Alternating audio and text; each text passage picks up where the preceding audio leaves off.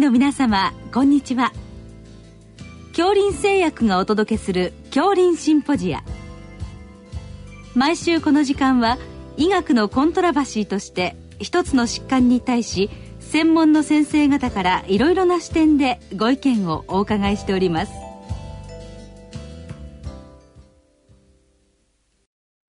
シリーズ脳卒中対策の最新情報の3回目。脳卒中急性期の診察と題して東京都済生会中央病院副院長星野春彦さんにお話しいただきます。聞き手は慶應義塾大学名誉教授斎藤育夫さんです。えー、今日は脳卒中急性期の、まあ、診察関連の話をお伺いします。よろしくお願いいたします。よろしくお願いします。あの、まあ、先生のような専門病院ですと、まあ、脳卒中患者さん、あの、かなり、あの、見えてると思うんですけども、あでしょうか、あの、診察をしていく上で、先生はどういった点が、まあ、あの、重要かと思われてますか？まずは脳卒中かどうかっていうことだとは思うんですけども、うん、まあ、あの我々急性期の病院だといかにスムーズに的確な治療を行うかっていうことが一番問題なので、うん、まあ、普通の診察だと問診して診察して検査してっていうふうにもう順番にこうやっていくんですけどもやっぱ実際には現場では例えば脳梗塞などだと TPA をいかに早く打つかあるいは血管内治療に早く持っていくかということを考えるともう来た時点でできるだけ早く検査を始めながら診察していくことがすごく大事だと思います。うん、ただやっぱり問診はでもやっぱりすごく大事で、あの、例えば脳卒中の場合には発症時間を特定しないと治療の適用があるかどうか特にまあ例えば TPA は4.5時間以内ということに一応なってますので、うん、何時に発症したかあるいは何時までお元気だったかってことは必ず聞かなくてはいけないし、うん、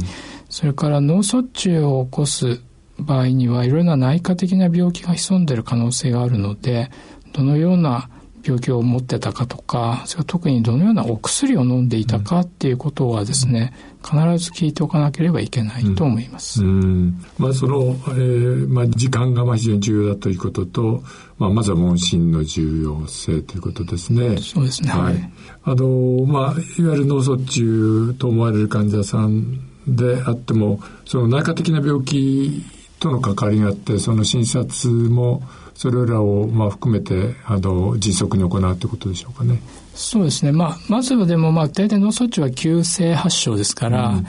あ、しかも重症な場合もありますので、まずバイタルですよね。うん、まあ、バイタルがしっかりしていることは絶対大事なので、これはどんな救急でもそうだと思うんですけども、うん、まあ、そこはとりあえずクリアしたとしても、あの、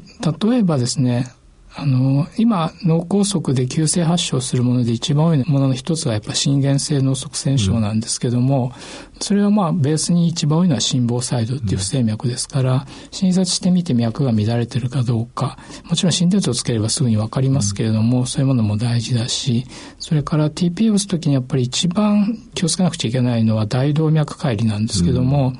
そういったような内科的な病気で脳梗塞を起こすことがありますので、うん、全身の診察っていうのはきちんとやっぱりすべきことはしないといけないと思うんですね。うんうん、で大動脈解離なんかだと普通は脳梗塞にしてはバカに血圧が低いしそれから両腕の血圧を測ってみると左右差があったりとか、もちろん本人が共通みたいなのをその前に訴えてればわかりますけれども、本人が重症の場合には訴えられないこともあるので、うん、そういったような全身を見ることは大事だと思います。うん、それから心房細動なんかだと時々頭に側線を起こすだけじゃなくて例えば足とかですね、うん、まあ、昔上腸間膜動脈にも一緒に起こした人もいましたけれども、うん、そういった全身に側線を起こしていることもあるので、えー、触れる脈は全部触れというふうに一応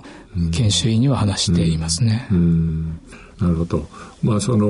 脳のみに頭のみに集中しないで、まあ、全身をとにかく見るということですね。そうですね。バイタルで例えば、体温が高くて、要するに発熱していて、心雑音があったりするとこれは心内膜炎ってことになりますので、それで脳梗塞を起こしてるわけで、やっぱり他の病気で起こってるっていうことも常に考えておかなくちゃいけないと思います。うん、はい。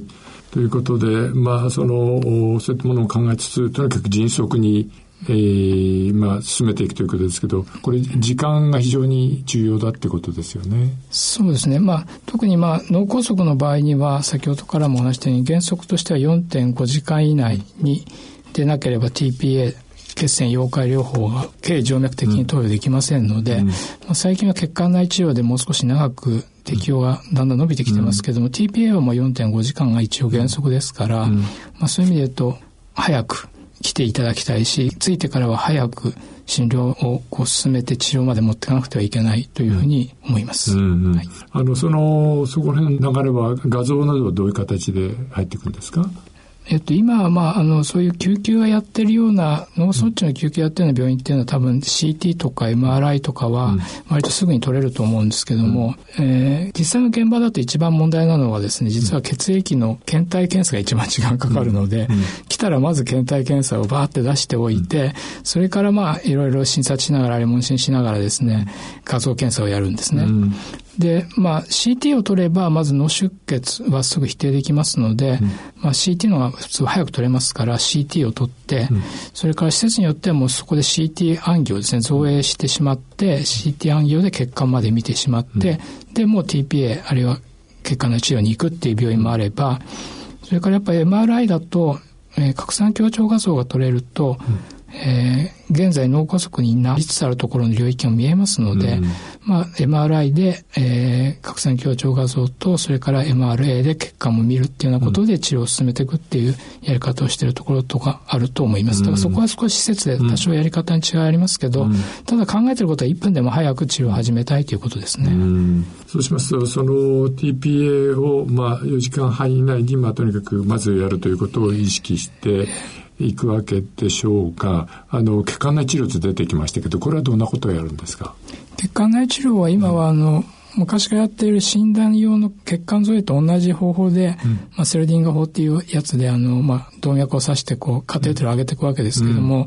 今は足の動脈から行くんです手からやる場合もありますね。まあ、非常に今、要するに法則が良くなってるので、うん、それで頭の今の頭蓋内のかなり細いところまでカテーテルを上げてしまって、今はあの、心臓で使うようなステントっていう、まあ、同じ名前ついてますけども、うん、そういう網網のステントをこう広げてですね、そこに血栓を絡めてくるような形で引き抜いてくるんですね。でこれだと4.5時間を超えてても、まあ、あの、非常にエビデンスあるのは6時間以内ですけども、うん、まあ8時間、9時間とかでもですね、うん、かなりあの太い血管が詰まってても、こう、組織としてまだ死にきっていない状態で来てくれればですね、かなり治療ができることが分かってきてますので、まあ、血管内治療もできるような施設で脳梗塞の治療を受けた方がいいというふうになってきてますね。うん。あのそうしますとその TPA と血管内治療の関係っていうのはこれは一般的にはどういうふうに考えられてるんですか？今のところ4.5時間以内に、うん。うん、えー、薬が打てる状態の時にはやっぱり TPA が打って、それから血管内治療をやる。まあ実際にはもう、えー、最初に診断した時点でこの人は太い血管が詰まってるから、血管内治療できそうだなと思うと、TPA を打ちながらも血管内治療の準備を始めて、あるいは実際、えー、選手を始めていくっていうような形でどんどんこう重なるようにして治療していくっていうのが多いと思います。あの太い血管っていうとやっぱり内頸動脈などということ。そうですね。内頸動脈の本管とか、うん、そこから最初の中大動脈の分岐したところとかだと詰まった血栓がかなり大きいので、うん、なかなか TPA だけだと溶けないんですね、うん、そういう意味で機械的にやっぱり引き抜くっていうようなことはやっぱり必要ということになると思います。あのこれ TPA をあの注射できる、まあ、資格っていうかこれは何かあるんですか？TPA を打つのは、あの脳卒中学科がやっている、うん、えー、講習会がありますので、それを受講していただければ、原則として打つことはできるはずです。ただ、まあ、うん、あの、まあ、専門医がそばにいた方がそれはもちろんいいし、うん、あと、まあ、やっぱり出血のリスクがありますので、うん、脳外科とのやっぱりこうタイアップ、何かあった時は脳外の先生にすぐ連絡ができるとか、来てもらえるとか、そういったような体制作りは絶対必要でしょうね。で血管内治療はこれかなり専門性が高いということですか？血管内治療は今血管内治療の専門医でないとやっぱできないので、まあ、全国でやっぱり千何百人ぐらいしかいない、まあ、2000人までいらっしゃらないと思うので、だからそういう意味で言うと、あの、その先生がいて治療できる施設っていうところに、うん、まあ、脳卒中で特に大きな血管の脳梗塞の人は、えー、そこで治療してもらうことがやっぱ大事だろうなというふうに思いますね。うそうするとそこら辺のあのその治療医をまあ、いかにうまくあのこう利用していくかっていうところがまあ、重要になってくるということですね。そうですね。ですから、どこの施設に今いて、その施設が今できるかどうかっていう情報が、常に分かるようなシステムになっていけばいいですよね。まあ、ただ、まあ、あれですね、あの、治療費そんな少ないとなると、毎晩、あの、病院にいてもらうのも大変ですけど、今は何か工夫があるんですか？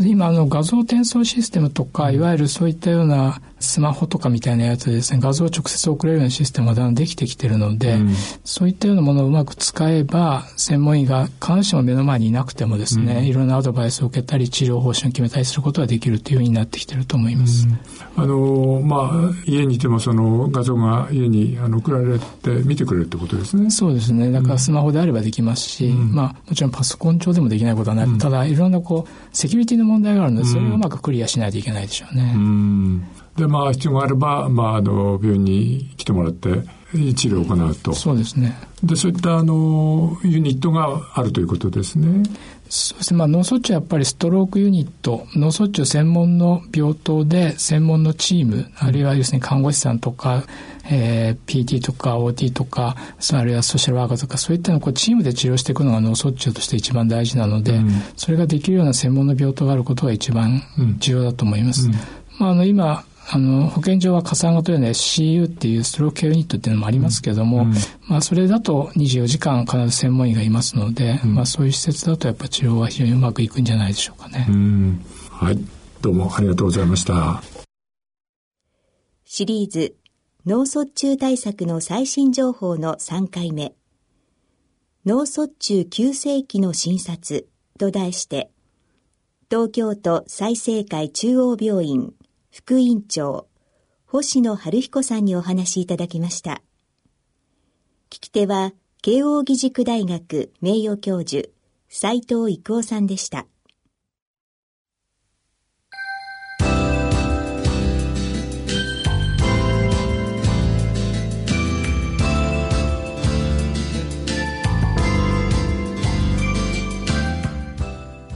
それでは、京林製薬がお送りしました、京林シンポジア。